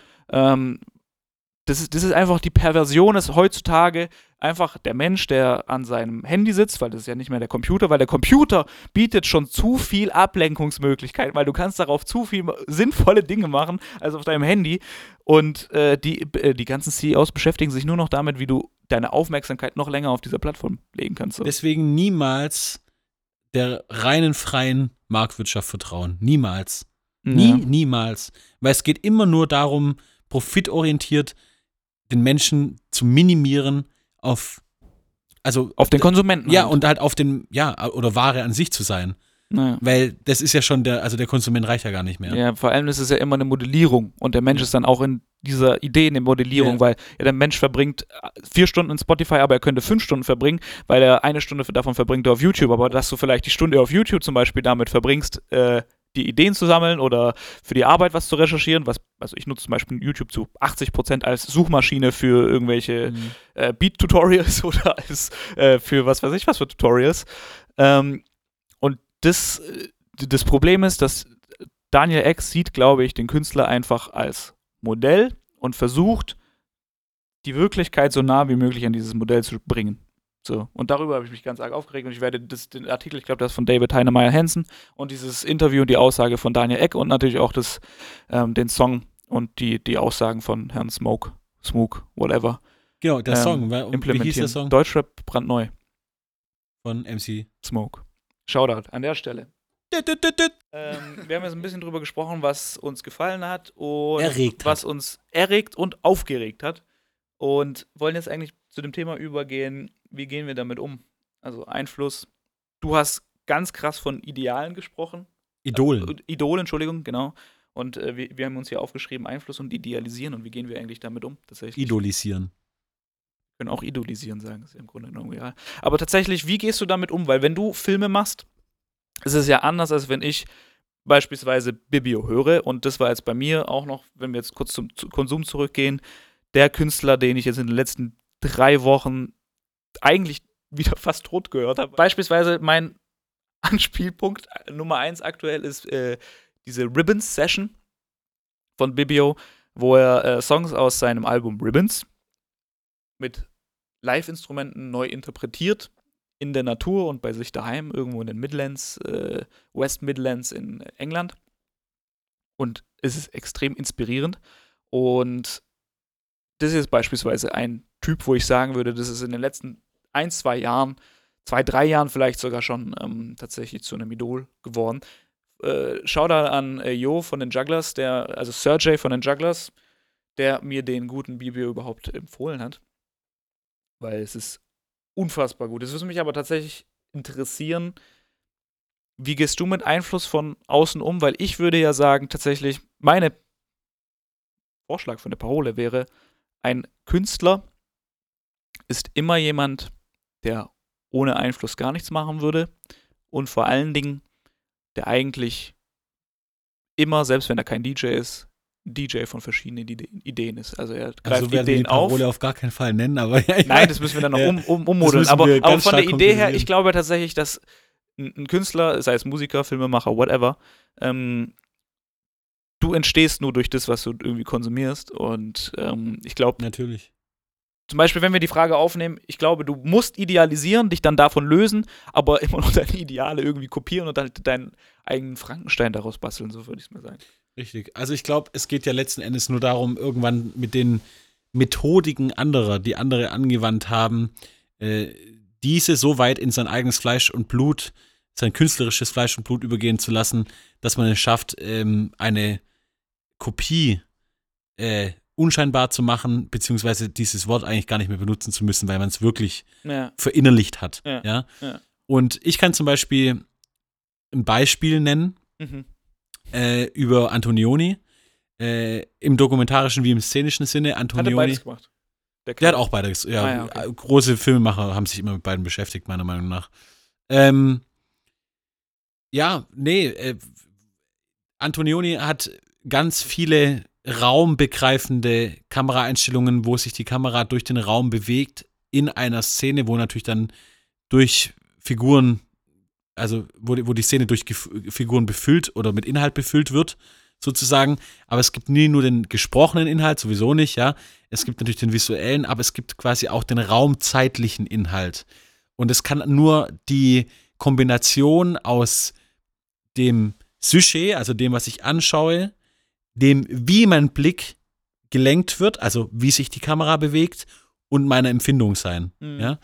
Äh, das heißt, was ich gelernt habe, ist sozusagen, mich einfach zu trauen, die Kamera relativ willkürlich teilweise, natürlich manchmal auch ganz konzentriert, aber eben in einem Mix aus beidem äh, durch den Raum zu bewegen, während Figuren sprechen ganz oft gesehen, jetzt im Rohschnitt von meinem neuen Spielfilm, mhm. zum Beispiel in den Dialogszenen äh, zwischen, also bei, bei, der, bei, der Upload, bei den Uploadern in der Villa oder zwischen Enzo und Charlie bei Enzo zu Hause. Oder beim vorm Vogeltanz. Mhm. Ja? Also. Vorm Vogeltanz. Ja, ja, ja, das ist so mein, mein kind, kindliches Wort dafür, ja. Ähm, und ich glaube, das ist was gewesen, was ich jetzt ganz aktuell in meiner also wirklich in meiner Arbeit aufgegriffen habe und versuche immer noch, ich glaube, das ist mir noch nicht zur Gänze gelungen, aber immer noch versuche, in Fleisch und Blut übergehen zu lassen, weil es ein unheimlich kräftiges, wirkungsvolles Mittel ist, um einfach etwas zu vermitteln, ja. Ähm, und jetzt mal so eher so, ja, so, wie soll man denn sagen, pathetischer und inhaltlicher gedacht, äh, würde ich sagen, es geht mir dank meiner Idole äh, mehr um das Abstruse. Mhm. Also ich habe das Gefühl, mir hilft es unheimlich zu sehen, welchen augenscheinlichen Unwichtigkeiten sich schon andere RegisseurInnen geöffnet haben und wie sie durch diese augenscheinliche Unwichtigkeit auf eine unheimliche Wichtigkeit in Inhalten gestoßen sind, ja, also wie sie es umkehren können mhm. und sich einfach da zu trauen, dazu zu stehen, was man erzählen möchte, das ist, glaube ich, das allerschönste Geschenk, was mir Idole gemacht haben. Also ehrlich gesagt, ich ziehe so ein bisschen daraus, dass du im Grunde genommen die Idee idealisierst, eher als dann denjenigen, der das bei dir ausgelöst hat, dieses Gefühl oder das, die, das, das, Handwerk für dich sozusagen gelehrt hat, weil im, im Grunde genommen hast du jetzt, das habe ich zweimal im Grunde genommen gesagt, egal, ähm, zusammenfassend. ich, ich versuche das gerade äh, ja. zu, zu, verarbeiten, weil ja. bei mir äh, ist einfach so das Bild gerade entstanden. Ist halt stark filmisch wieder, ist halt manchmal schwierig jetzt, ne? Ja. So, aber also bei mir ist halt einfach das Bild gerade entstanden, dass du ganz detaillierte Ideen genommen hast und dich davon halt inspirieren lässt. Weil das war jetzt gar nicht so krass, ja, ich habe mir deren Geschichtenerzählung äh, rausgenommen. Was natürlich, klar, wenn ich einen Raum begutachte oder in, in, in den Mittelpunkt stelle, dann ist es auch ein Teil meiner Erzählung. Aber ähm, ich hätte jetzt zum Beispiel tatsächlich mehr erwartet, dass du was in die Richtung sagst, von wegen, ja, naja, der hat Geschichten eher auf die Weise erzählt, der hat dieses gesellschaftspolitische Thema mhm. aufgegriffen, weil du dich nee, schon nee, auch damit nicht. beschäftigst. Aber ich glaube, das ist auch eher mein Selbstbildnis von dir oder was vielleicht auch meine Interpretation von dir, von, von, von meiner Warte aus. Ähm, und das fand ich jetzt tatsächlich sehr, sehr spannend, weil im Grunde genommen ist es, schon wieder, das ist ähnlich wie, wie bei mir in der Musik tatsächlich, weil jetzt, wenn ich den Bibio nehme, dann bin ich da einfach begeistert von der Art und Weise, wie er mit natürlichen Sounds umgeht. Und ich habe so ein Interview von ihm. Was sind äh, natürliche Sounds? Natürliche Sounds sind einfach Sounds, die er, das wollte ich äh, gerade erklären, du gehst einfach mit deinem Handy raus nimmst Sachen ja, auf. Okay, äh, Field Recordings quasi. Ja. quasi Field Recordings ja. und da wurde nämlich in einem Interview von der BBC 2013 dazu befragt, ob er dann mit einem Field Recorder durch die Gegend läuft und, dann, und dann durch die, äh, durch die Straßen von London damals dann noch durchgelaufen ist und dann irgendwie an jeden äh, coolen aussehenden Baum geht und dann das äh, Blätterrascheln aufnimmt mit den Kopfhörern. Und dann hat er aber gesagt, nee, das sieht dann schon sehr, sehr komisch aus. Heutzutage packt er einfach dann nur noch sein Handy aus, nimmt es auf und das passt dann schon auch. Und mh, hm, ich habe mich nämlich ganz lange, da wird sich äh, der Lasse, Shoutout Lasse, äh, daran erinnern, gesagt, boah, ich muss dann, als, als, als ich noch mein großes Projekt und noch in meiner jugendlichen Naivität dachte, ich werde ein großes Album äh, erstmal jetzt aktuell zusammenzimmern mit Am Bach, was irgendwann mal irgendwann mal kommen wird, aber oder Hotel Heartbreak oder, oder Hotel Heartbreak. Also ich hatte ganz viele großartige Ideen, die dann nie in die Realität umgesetzt wurden. Was ganz normal ist, ne? Was, also, was, was, auch ganz normal ist, genau, das möchte ich auch an der Stelle sagen. Was man ja über einen Künstler sieht, ja. sind ja die letzten 5% maximal. Genau, genau, maximal. Und ähm, da ging es auch um Feature Recordings und ich habe auch gesagt, ja, ich brauche einen Feature Recorder. Und der so, ja, nimm doch dein Handy. Ich so, nee, das hat nicht die Qualität. Und das hat mich dann wieder auf den Boden der Tatsachen gebracht. Und das ist halt auch wieder so ein Detail. Es ist ja gar nicht so dieses, ich mache Songs wie Bibio, sondern da gibt es ein ganz spezifisches Ding, was ich ganz arg toll finde. Halt einfach diese natürlichen Sounds, dann die, gut, die Pads und die Art und Weise, wie er einfach äh, Instrumente spielt und so ist extrem faszinierend. Und das ist bei dir relativ ähnlich. Die Frage, ja, also ich verstehe die Verbindung, die Frage ist halt, was ist bewusst, ne? Ja. Also, äh, ich, ich wollte jetzt, bevor du dann auf, auf Bibio gekommen bist, wollte ich noch einwerfen, ja, meine Themen habe ich schon selber. Da brauche ja. ich niemanden. Aber was soll das heißen? Ja, ja, Wir teilen uns alle die gleichen Themen. Ja. Weißt du, klar, äh, bin ich jetzt nicht der richtige Regisseur, das behaupte ich jetzt einfach mal für Transgender-Filme. Was? Ah, einerseits, einerseits, weil, einerseits, weil, weil äh, ich behaupte, dass wir heute in einer Gesellschaft leben, wo dafür wirklich die Leute die Stimme bekommen sollten, die sich da, also ja. außer innerhalb dieser Bubble befinden dann ja. und damit rausgehen wollen. Äh, und andererseits, weil ich einfach auch diesem Thema jetzt persönlich überhaupt nicht äh, zugehörig bin. Also wirklich gar nicht. Mhm. Ich bin da jetzt geistig nicht also ich, klar, kann ich mich dem öffnen, aber ne, das ist für mich eine Aufgabe und keine, ähm, äh, wie soll man sagen, kein Pläsier, jetzt da, darüber Geschichten zu erzählen. Ja, ja. Was mich aber zum Beispiel äh, mit, was ich mir ganz sicher mit vielen anderen Leuten teile, ist die Technologiekritik, ja, über die sich mein Film jetzt ja. äh, dreht. Und letzten Endes ist es zum Beispiel so, eine Furzidee, wie man so schön sagt, äh, waren die Windräder. Ja. Ich war im Schwarzwald, habe ein Windrad gesehen, uh, krass eigentlich voll das heftige Motiv, man hat noch nie jemand gemacht oder noch nicht bewusst, ja. ja. So, dass, also klar, ist diese Windparks in der Nordsee und so, die gibt es schon im Film so, aber so jetzt zentral als äh, Sujet ist schon was anderes. Und das ist ein Begriff Sujet. Das, der Bildinhalt. Ah, ja, okay. ja, das ist ein, Begriff aus Wieder der bildenden Kunst, ja. ja. Sujet schreibt man das. Mhm. Ähm, und äh, dann dachte ich so, ah, nee, kannst du nie machen.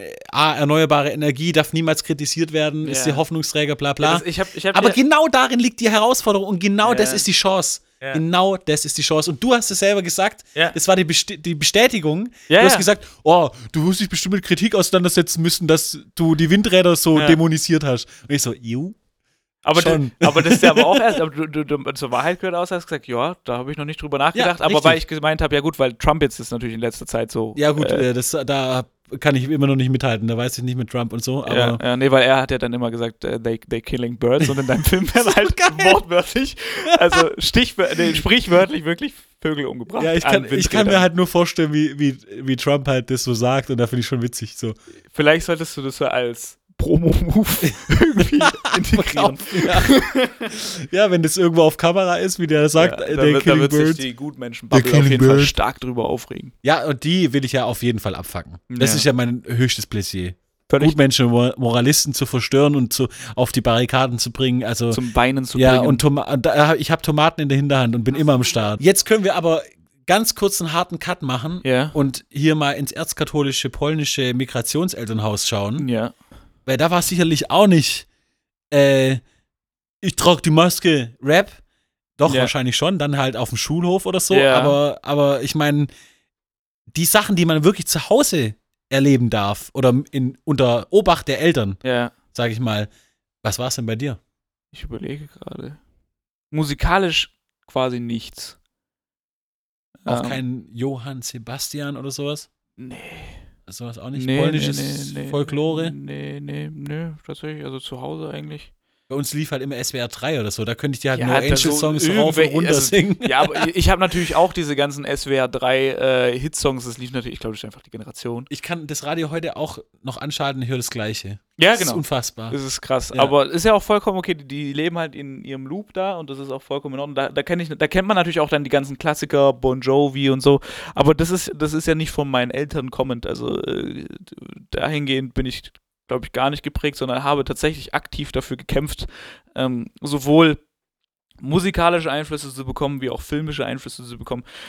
Retrospektiv muss man tatsächlich sagen, das war vermutlich der zentrale Inhalt meiner Jugend, mich mit Dingen zu befüllen, die mehr waren als das Radio. Und ohne dass ich jetzt das Radio an sich irgendwie verurteilen würde oder damals verurteilt habe, sondern ich fand es einfach einen sehr, sehr kleinen Tellerrand.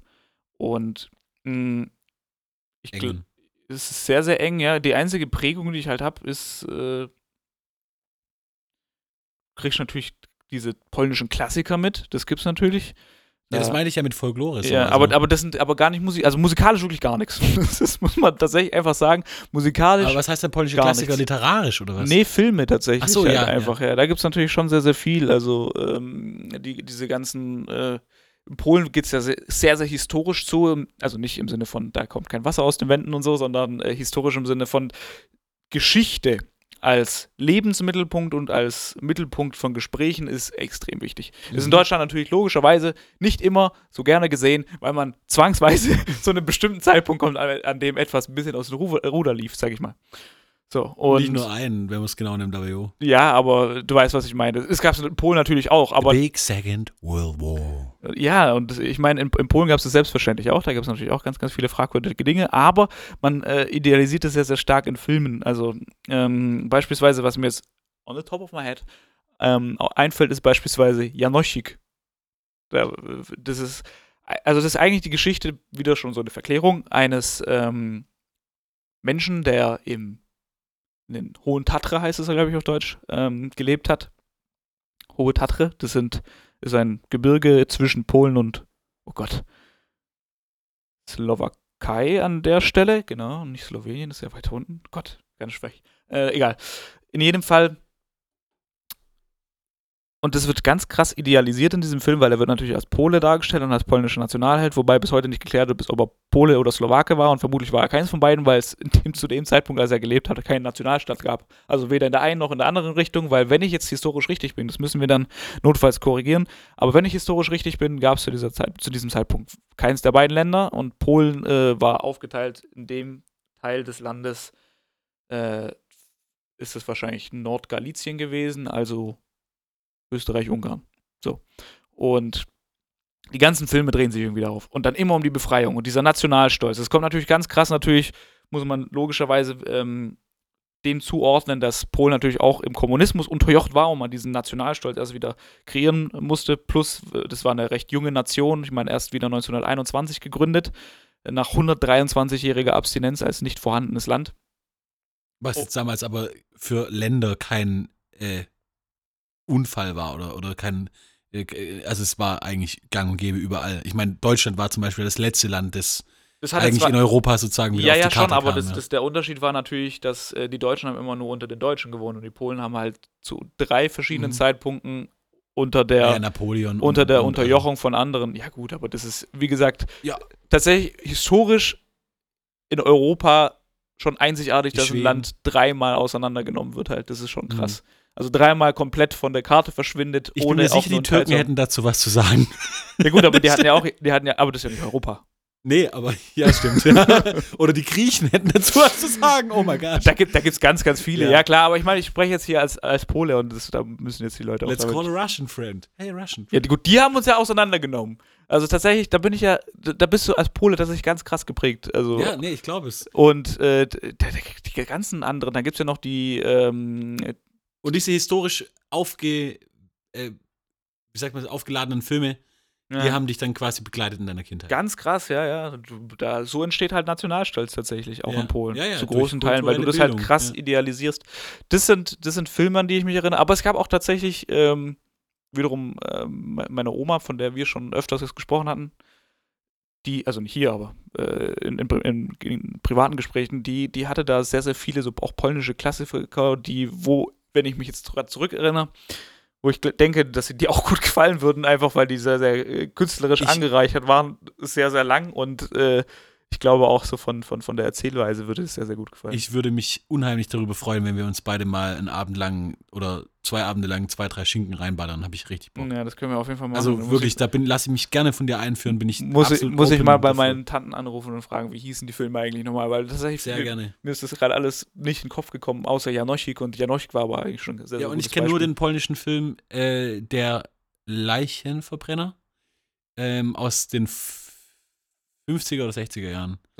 Das sagt mir jetzt nichts, aber wahrscheinlich sagt Der mir auch- Bestatter vielleicht auch, aber ich glaube, Okay. der heißt, auf Deutsch Der Leichenverbrenner. Okay, Ähm, sehr sick, sehr sick. ja, Eigentlich echt mega krass. ja, okay. Ja, und dann halt sehr seichte, komödienhafte Unterhaltung. Wo, und dem bin ich ja nicht abgeneigt. Ich bin ja großer Fan von, von, von Komödien und Witz. Ähm, und da gab es in Polen tatsächlich auch sehr, sehr gute Sachen. Gut, aber genug von Film. Ja. Genug, wo kommt dein, deine, äh, also wie hat Adam zu Rap gefunden? Wisst ihr, das ist, oh Gott. Der Einfluss davon ist äh, sehr, sehr einfach tatsächlich. Und zwar ähm, der Domi, ein äh, sehr, sehr, wie sagt man, alter Freund von mir, also so mein, äh, der mich mein ganzes Leben begleitet, von dem ich auch, äh, wo wir so eigentlich auch immer gerne sagen, einfach Cousin, weil wir so aufgewachsen sind tatsächlich. Der hat mir damals Eminem gezeigt. Der Und Klassiker. der Klassiker, ganz klar. Ich meine, ist ja auch die Generation einfach. Und 50 Cent. Und damals war es dann das. Ja, was war das? Von Album. Was? Der Eminem Show? Wahrscheinlich. So, und das habe ich dann halt auf meinen MP3-Player bekommen, fand das ganz toll. Dann wollte ich mehr von dieser Musik, weil ich die einfach cooler fand als die andere. Da gab es jetzt auch keine irgendwie tiefgründigeren Gründe dafür. Und dann hat man sich da halt irgendwie rein, reingearbeitet tatsächlich. Also wer hat dir den MP3-Player besorgt? Du dir selber oder haben die dann den Nee, den habe ich mir tatsächlich gestattet? selber besorgt. Da bin ich Okay. mit meiner Mom in äh, Pettenville zum Lidl, bevor der aufgemacht hat. Ähm, weil diese MP3-Player immer schnell ausverkauft waren. Und dann habe ich mir damals meinen ersten MP3-Player dann für, was weiß ich, wahrscheinlich, wie hat der 40 Euro oder so gekostet oder was weiß ich. Äh, und mit 512 MB und das war natürlich ganz großartig. Und die ersten Lieder, die drauf waren, war eben Eminem, dann ganz viel. Ähm, So 23 Songs oder Timbaland so waren und so, Alter, ja, so genau. krass. Ich weiß es auch noch, ey. Ich hatte, boah, echt, diese grünen, äh, diese, die, noch diese olivfarbenen Bildschirme, mhm. die man nur, wenn, vielleicht wenn man so Premium-Status MP3-Player hatte, vielleicht noch zum Leuchten bringen konnte. Ja, ja, aber ich konnte es nicht, das ging da auf jeden Fall natürlich nicht. Silver Ja, und in der. Sonne hat man gar nichts mehr gesehen. Ja. So. Hat man aber nicht gebraucht, man hat einfach Nee. durchgehört so. Ja, ich Ja, hatte das- auch noch einen Discman. Ich Ja. hatte noch einen Discman von meinem Dad. Ja, krass. Ja, und dann war es halt bei mir ganz viel MTV und Viva. Echt, ja? Mhm. Das habe ich immer bei meiner Oma geguckt, wenn ich da mittags war, weil da gab es auch diese leicht anrüchige Jamdo-Werbung, Jimdo, Jam, Jimbo, Heißt ja nicht Jamba. Jamba-Werbung, genau, Das sowas. sind übrigens ja die Macher, die die Jamba gemacht haben, machen ja auch Zalando heutzutage. Ne? Das muss man Nee. schon auch wissen. Wusstest du es nicht? nee. Die Das Samba-Brüder. hätte ich jetzt gar nicht Alter, zusammengefasst. das ist, das ist eine Geschichte für sich. Ja, okay. Also, ja. und die Story von diesen Typen Ja. und was die eigentlich alles in Deutschland schon gemacht haben. So. ja, Ja, doch. ja. Ja. krass. Ja, ja, Schulhof-Dealerei dann mit Musik halt, ne? Ja, genau. Da endet es dann irgendwann. Bei ich hatte dann das äh, große Glück, in Pettenville natürlich in einem sehr multikulturellen Ort aufzuwachsen. Ähm, und dann bin ich sehr früh auf Tupac gestoßen und es gab auch eine Zeit in meinem Leben, da habe ich nichts anderes gehört, aber da haben auch meine Freunde nichts anderes gehört. Da gab es auch nur Tupac und sonst gar nichts. Und wir haben uns natürlich auch gefühlt wie in der West Coast. Aber tatsächlich bin, bin ich einfach ein Typ gewesen, der relativ früh angefangen hat, einfach nach mehr zu suchen im Internet, tatsächlich. So kam auch meine Liebe zum Internet und äh, Ja. zu Webseiten finden und Webseiten aufbauen Durch und Musik. austauschen und Ja. durch Musik. Ist doch schön. Und so ver verbindet sich das und begleitet mich seitdem tatsächlich. Also ich weiß nur noch über meinen musikalischen Werdegang kann ich nur sagen, ich habe äh, unheimlich viel Zeit mit Musik verbracht äh, beim Playmobil-Spielen. Und ich bin ja als Einzelkind aufgewachsen, deswegen habe ich viel Playmobil gespielt. äh, eigentlich sozusagen an jedem Regentag und das halt dann auch Ja. teilweise in so acht bis sechs Stunden, äh, sechs bis zwölf Stunden Schichten oder so. Jo. Dass teilweise meine Eltern hochgekommen sind in das Zimmer, wo ich gespielt habe, im zweiten Stock und okay. geguckt haben, ob ich noch lebe Ja. weil sie quasi nichts gehört haben, Ja. sozusagen. Ähm, und dabei hatte ich irgendwann eine Stereo oder erstmal so ein, wie heißt denn das? Ghetto Blaster oder Mhm. sowas, ein kleines, so ein Baustellenradio war das damals. Ja, ja, ja, ja. Ähm, und später eine Stereoanlage. Ich habe also wirklich noch lange Blemo gespielt. äh, ja, bisschen So mit 17, unverze- erste Freude. Was machst du da? Ja, hallo? Naja, es war für mich das erste Medium, ne? Also, Ja. um Geschichten zu erzählen. Du Blemo. konntest halt deine erste Welt aufbauen. Genau, genau. Ja. Und äh, Habe ich ja, auch sehr die ersten Zeit Geschichten erzählen, mit, explizit, muss man sagen, weil die, das, die Welt kommt immer als zweites. Also, das ging schon eher um das, ums Geschichten erzählen. Ähm, ja, aber was ich sagen will, ich habe die ganzen CD-Schränke meines meiner Eltern durchwühlt und alles angehört. Also da war Zeug, also ich habe ganz geliebt, habe ich damals, ich weiß immer nicht, wie man sie ausspricht, Schade, Schade, ja. Schade, habe ich geliebt, weil es mich immer auch in Schlaf, ich habe dann immer gepennt, wenn die Musik lief. Enja, äh, Enya, Enja, ja. ja, habe ich auch gehört. Äh, damals noch mit Großartig, ja. Orinoco Flow und sowas. Boah, brutale Songs. Ist aber auch so die Generation deiner Eltern. Ja, ne? klar, aber Also ich meine, aber das ist großartige Musik. Ja, ja, das muss man ja nicht sagen, aber es ist halt so, das sind die großen Künstler gewesen. Genau, Ja. so wie, äh, boah, Mann, ey. Sting wirklich. wahrscheinlich. Sti ja, Sting. Oh, Das ist ja, die logische Aber Reihe. halt auch wieder dann The Police, ja. Ja. Äh, ganz viel Rock und natürlich Bon getoppt Jovi. von, nee, Bon Jovi zum Glück nicht. Okay. Äh, also ACDC, äh, äh, ähm, äh, wie heißen die von Dust äh, on the Water? Smoke on the Water. Smoke on the Water. Die Purple, Ah, ja. ähm, Kiss äh, und getoppt natürlich von meiner all-time favorite Band Forever Ever and Ever Ever Queen. ja. Genau, Michael Jackson, alles Mögliche. Ja. Natürlich war das alles am Start, die Michael Jackson Deluxe Doppel-CD, Alter, wo da so vier CDs in so einem Riesending, Alter, so richtig Schlimme geil. Welt, aber und, auch, ehrlich gesagt. ah, oh, ja, ganz cool. also ich meine jetzt die, äh, die, mit diesen CDs und so, nicht die Musik. und und äh, rein visuell geprägt für immer bin ich von den Meat Love Albumcovern. Hm. Das waren die geilsten Alben. Ja, so Statuen. Meat Love, so ein ganz krass heftiger Glam-Rock-Sänger. Okay. Einfach, äh, kennst du nicht? Nee, sag mir echt gar Oder wir nichts. ballern uns nachher direkt Song an, weil das ist eigentlich genau was für dich. Okay. Ähm, nee, und das war mein, das, das sind meine musikalischen ähm, Ergründungen gewesen damals als Kind und daran erinnere ich mich ex also viel mehr wie an Filme. Viel mehr. Mhm. Weil es so, weißt, du, also Filme, dafür muss man sich wohin begeben Ganz viel Zeit nehmen auch. und dann sitzt man da und dann macht man nichts anderes. Aber Ja. ich habe halt meine ganz eigenen Geschichten erlebt, Ja. während im Hintergrund ACDC lief. So. Ja. Oder whatever, ja. Also auch seichteres Zeug und so. Ganz, ganz, ganz arg gemocht habe ich auch Kuschelrock-CDs. Da war immer so ein wilder Mix, also ganz seichte Musik drauf. Das heißt auch Kuschelrock, also ja, ja, nicht, nicht umsonst, ne? ja. Und Share und was weiß ich. Ja, also toll, toll war das. Kuschelrock ist schon sehr, Ja, sehr krass. ja, ja das, die standen da halt rum. Ich habe Ja, alles klar. angehört. Kommen zum Schluss. Und zwar gibt es da einen Artikel, den verlinken wir auch, ähm, der ist von Jason Fried und der beschäftigt sich mit dem Thema Ideen, also kommt aus der Softwareentwicklung, Ideen als Stammzellen oder Organzellen. Also wie kommen sie in die Welt? Gehören sie einfach schon zu einem Organ, also sind ganz arg festgelegt? Versuche das mal in die Musikwelt zu übersetzen, du kannst es dann vielleicht in die Filmwelt übersetzen, weil dann können wir eher darüber reden. Ist beispielsweise, dass ein ähm, natürlicher Bass oder eine 808 zwei voneinander komplett unterschiedliche Ideen sind. Und wenn ich darum eine Idee baue, dann weiß ich, in welche Richtung das geht. Mhm. So. Und wenn ich eine Stammzellenidee habe, dann habe ich vielleicht eine Melodie, was was ganz anderes ist, weil das kann in die oder in die Richtung gehen. Ich weiß es jetzt aber noch nicht. Und ich finde es sehr, sehr spannend, deswegen, weil mir es in der Ideenfindung Ja, Würde ich sofort zustimmen, ja. Ja. By the way. Also stimmt. Weil, weil, weil äh, mir fällt es zumindest extrem schwer, manchmal tatsächlich zu Ideen zu kommen. Und manchmal habe ich das Gefühl, okay, das geht ohne Ende.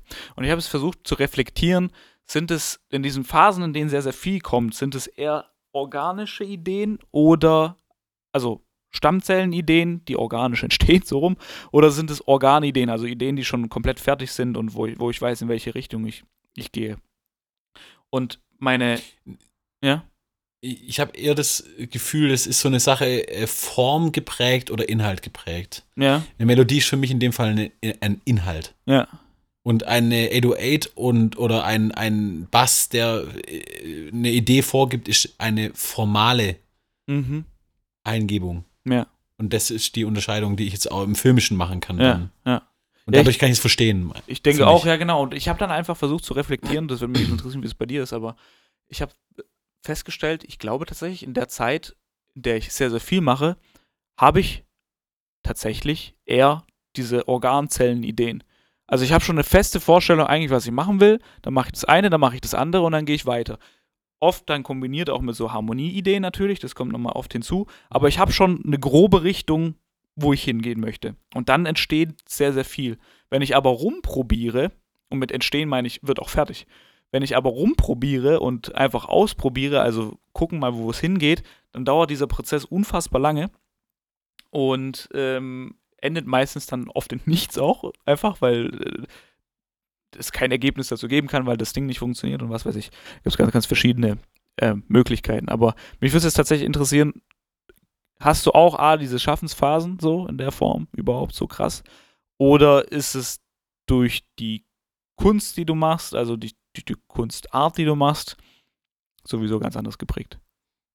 Nee, es ist schon vergleichbar auf jeden Fall. Wie ich es auch gerade gesagt habe, glaube ich, äh, kann man das schon irgendwie so wahrnehmen, Ja. Wenn man will. Ja, aber das versuchen wir jetzt ja. Ähm, ich denke, wenn ich jetzt zum Beispiel Guy Ritchie, ja, als Regisseur, als Idol, ja, Mhm. toller Regisseur, äh, hat ähm, Snatch gemacht, vielleicht kennst du den, hat die, hat die Sherlock Holmes Filme, Sherlock Holmes Filme gemacht mit äh, Robert Downey Jr.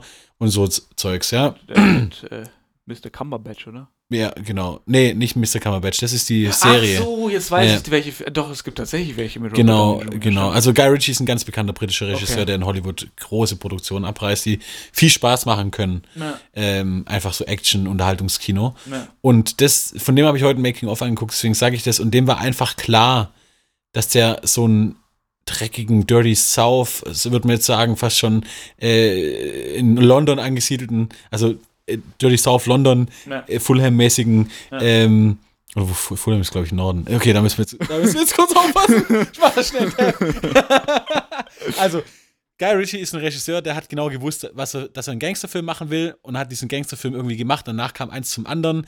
Er hat viele Sachen noch auf irgendwelche Zettel geschrieben. Da war nie mal, nicht mal ein, also laut seiner Erzählung zumindest Ja. nicht mal ein richtiges Drehbuch vorhanden. Kann ich mir auch vorstellen, solche Regisseure gibt es oft, ja, die dann am nächsten Tag ans Set kommen und haben einen halben Dialog von der zu drehenden Szene heute umgeschrieben. So. Äh, ich könnte es nicht. Also ich Ja. bin da viel zu ähm, nah an meinem Text oder so dran. Aber äh, das soll es auf jeden Fall geben und ich kenne das aus meiner kommerzielleren äh, Ausrichtung, als zum Beispiel dieses Slackline-Kurzfilm Ja. oder so. Da war relativ, also es war auch sehr freier Findungsprozess, aber da war relativ schnell klar, dass wir irgendwie das halt voll aufladen wollen mit Action, Kitsch und möglichst vielen verschiedenen Elementen, um das alles ganz bunt und krass, äh, ja, drüber zu machen letzten Ja. Endes, ja. Ähm, es sind Glücksmomente, sowas zu machen sind Glücksmomente für mich, aber nicht so pure wie die weniger organischen Ideen und die eher stammzellenorientierten Ideen, um jetzt Ja. in dem, Ja. den Begriffen zu bleiben. Ähm, We All Go Up und natürlich auch am Bach, äh, also mein Ja. Beitrag zu unserem, ja, würde ich jetzt einfach mal sagen, gemeinsamen Gedankenwerk. Ja. Äh, dann, natürlich waren da Ideen da, ja, aber ich meine, das ist halt die Frage. Aber es, die, vom die Henne können und sich Ei, halt ja. entwickeln so. Das, das nee, halt, aber ich meine einfach, ich habe da, ich habe da schon in dem Sinne so viel Freiheit in, in, in so einem Maße, dass ich so losgelöst bin von Begriffen wie Genre oder Mhm. äh, äh, Langspiel, Kurzfilm, äh, Langspielfilm, Kurzspielfilm, Mittellangspielfilm, was weiß ich was, äh, bewegte Kamera, Handkamera, bla bla bla. das kommt da nicht vor. Also ich glaube, das sind dann eher Ideen, die in der Stammzellenkategorie oder Ja. die Stammzellenkategorie fallen. Und die sind viel zäher auszuarbeiten, Mhm. viel mächtiger in ihrer Eigenwirkung auf mich. Also es bedeutet, die haben immer, die machen immer was mit mir, Ja. die spielen mit mir, Ja. sind dadurch aber auch die viel größeren, pureren Glücks. Die entwickeln sich dann halt auch, ne?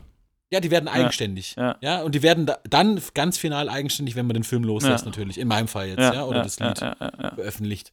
Aber ähm, die sind auch eigenständig schon in Teilen des Drehs, Mhm. in Teilen der Drehbuchphase, in Teilen der Kritikfindung von anderen, von Dritten.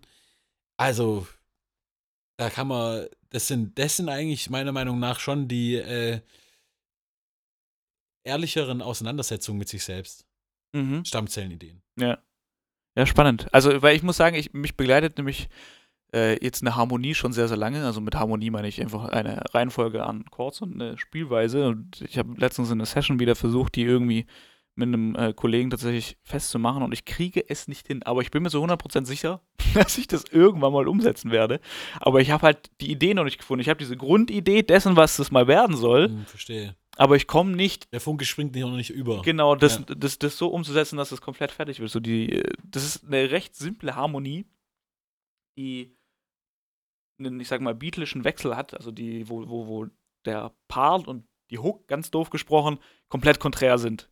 Die aber im gleichen Key spielen und äh, fast die gleichen Akkorde machen, bloß die Reihenfolge ist anders und die Spielweise. Und mh, das hat mich einfach in diesem Artikel ganz krass daran erinnert, dass es überall so ist, einfach obwohl es ja in einer ganz anderen Welt spielt. Und dass, wenn man sich dessen bewusst ist, zumindest bei mir, das krass den Druck rausnimmt und ich das auch einordnen kann und weiß, okay, das ist jetzt so, da komme ich jetzt auch erstmal nicht drum rum und ich lasse es dann auch liegen. Also, und lasse es dann auf mich zukommen. Irgendwann Mhm. mal wird es dann auf mich überspringen. Zeit ist ein und, großer Faktor bei sowas. genau, und, Ja. wird, und wird dann halt irgendwann mal entstehen. Deswegen ist es auch logisch, ja.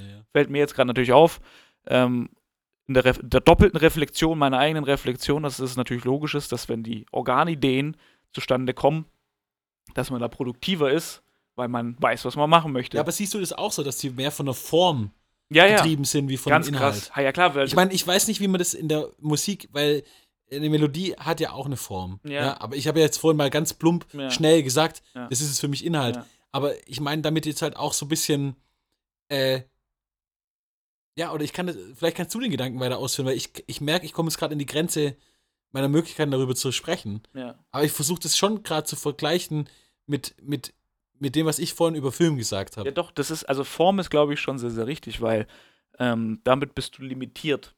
Und ich habe auch da noch einen Post bei uns in diesem Pad drin, das werde ich auch noch verlinken, das ist ein sehr, sehr interessanter Also Kommentar. limitiert sei jetzt da hier mit Vorsicht zu genießen als Wort, weil natürlich, äh, Ja, ja. ne, aber man hat, ist nie- man, man, man, man legt sich selber, limitiert. ja, ja, genau, darum geht es so. Und äh, Ja. da, genau in diesem Kommentar geht es nämlich auch darum, da geht es nämlich, wie man denn aus Ideen mehr macht und Limitation und sich selber Grenzen setzen, ist fast immer der Nummer eins Tipp von allen. Also egal mit wem du sprichst, genau, eine Restriktion sich selber zu setzen und sagen, so, ich mache das jetzt mit dem. Ja. Und deswegen ist es dann die Form, in dem Falle dann in, beim, beim, beim Film äh, auf, auf deine, auf, auf die filmische Weise und auch im, in der Musik auf die musikalische Weise, beispielsweise Sample. So, du hast ein Sample und das geht schon arg in eine Richtung. Mhm. Und du musst dann das Sample selber krass verändern, wenn du daraus was anderes machen willst, was dann wiederum eine eigene Kunstform ist, Mhm. oftmals. Ja, natürlich. Und ähm, deswegen, ja, es ist hundertprozentig, die Form bestimmt dann halt auch einfach, naja, alles, was danach halt irgendwie weiter passiert. So. Ich kann es jetzt auch selber nicht besser ausdrücken, aber vielleicht muss man es auch nicht, sondern sagen tatsächlich, so das eine ist die, ja, du hast es so schön gesagt, das eine ist die Form, das sind die Es ist im Prinzip. Organideen oder äh, Organstammzellen. Die, nee, also die, die sind formaler getrieben wie inhaltlicher getrieben und Ja. bei den Stammzellen ist andersrum. Ja, genau. Und das ist ja eben die Sache, natürlich komm, muss eins zum anderen kommen. Auch die Stammzellenideen brauchen eine Form Ja. irgendwann. Genau. Sie sp- Die entspringen werden aber, ja auch irgendwann zu einem genau, Organ. ja, sie spr- entspringen einem anderen Ursprung, Ja. wie, also ich finde, dieses Organstammzellen habe ich nicht für mich ganz begriffen, ehrlich gesagt. Aber okay, ist ja auch gut. Als Ja. Anregung war es jetzt perfekt, ja, Ja. um darüber zu reden. Ich meine, weil die Idee ist ja auch von so einer Stammzelle, na, die kann zu allem werden. ja, die und kannst du irgendwann alle mal ist sie werden. auch eine ja, ja. Organzelle. Ja, ja, Das ja, ist, deswegen, ja. das ist schon sehr richtig, glaube ich. Ja. Ja. Also nee, das ist schon, äh, also aus meiner Sicht kommt so eine Stammzelle aus dem puren Inhalt, aus meiner filmischen, filmemacherischen Sicht. Ja. Also, keine Ahnung, ich möchte unbedingt einen Film über Liebe erzählen, aber wie ich den erzähle, oh mein Gott. Ja? ja. So, kein, das kann ja, oder was ich da genau draus ziehe aus diesem Thema, boah, ist ja offen. Ja, aber so wäre das jetzt mal der ganz, ganz plumpe, äh, grobe Ansatz von sowas, ja. Ich glaube, das ist schon richtig, ja. Also wie gesagt, mein, mein Tipp ist es an die, an die Hörer, die auch selber irgendwie aktiv sind, sich den Artikel mal durchzulesen und sich dessen bewusst zu werden. Wo und verlinken wir den Artikel? Da gibt es ja diese Shownotes. Ja, der Adi ist noch nicht so ein tiefgründiger Podcast-Hörer und wahrscheinlich auch kein Podcatcher-Nutzer. Ich bin tatsächlich echt eigentlich ein richtiger Newbie in Podcasts. Ja, ist auch nicht schlimm. Ja, ich habe ja Also es gibt Shownotes, das erkläre ich dir jetzt einfach. Vielleicht gibt es ja auch unter unseren Hörern irgendwie, äh, der, der sich damit nicht so gut auskennt. Es gibt sogenannte Shownotes und es gibt auch Kapitelmarken. Ne? Also jetzt zeige ich das natürlich perfekterweise am Ende oder eher gegen Ende, dass, dass es Kapitelmarken ist. Man muss auch nicht alles anhören. Man kann auch einfach rumspringen, wenn man weiß, okay, das juckt mich kein, also wirklich ja. kein Stück. Dann kann man einfach wegspringen. Ähm, und zum nächsten Thema gehen. Das mache ich oft, weil ich auch viele Podcasts höre, die sehr, sehr lang sind. Und da gibt es einfach Themen, die jucken mich nicht. Dann springe ich weiter, weil ich weiß, das ist äh, interessanter Inhalt. Und es gibt Shownotes. Und diese Shownotes beinhalten meistens, wenn sie gut gemacht sind, die Links und Informationen zum Besprochenen. Und wir haben ja über sehr, sehr viel gesprochen. Und da kann man sich, wenn es denn mit einem irgendwie ähm, in, in einem irgendwas ausgelöst hat, dann kann man da nachgucken. Was ganz cool ist. Einfach als Recherchemittel. Richtig, richtig. Ja, ja. cool. Ja, die Parole, mein Freund. Die Parole der Episode 1 ist: Erkenne die Welt und kultiviere deinen Widerstand auf diesem Wissen als Parvenu. Schön, ja, schön, Adam. Du wolltest noch kurz was dazu sagen. sehr ja, schön, wollte, sehr schön. ich wollte natürlich, ich wollte, ich wollte natürlich sagen, dass wir äh, vor allem abzielen in der Summe unserer Gespräche der vergangenen Episode darauf abzielen, dass wir ähm, die marktwirtschaftliche Welt meinen, der ja. wir als Künstler ausgeliefert sind, ja. in deren System wir natürlich existieren müssen. Ja. Äh, wir können es ja gar nicht anders. Und dass das Sein eines Emporkömmlings äh, sicherlich nicht die schlechteste Ausgangslage ist, um Wissen anzueignen und mit diesem Wissen etwas anzufangen. Sehr gut.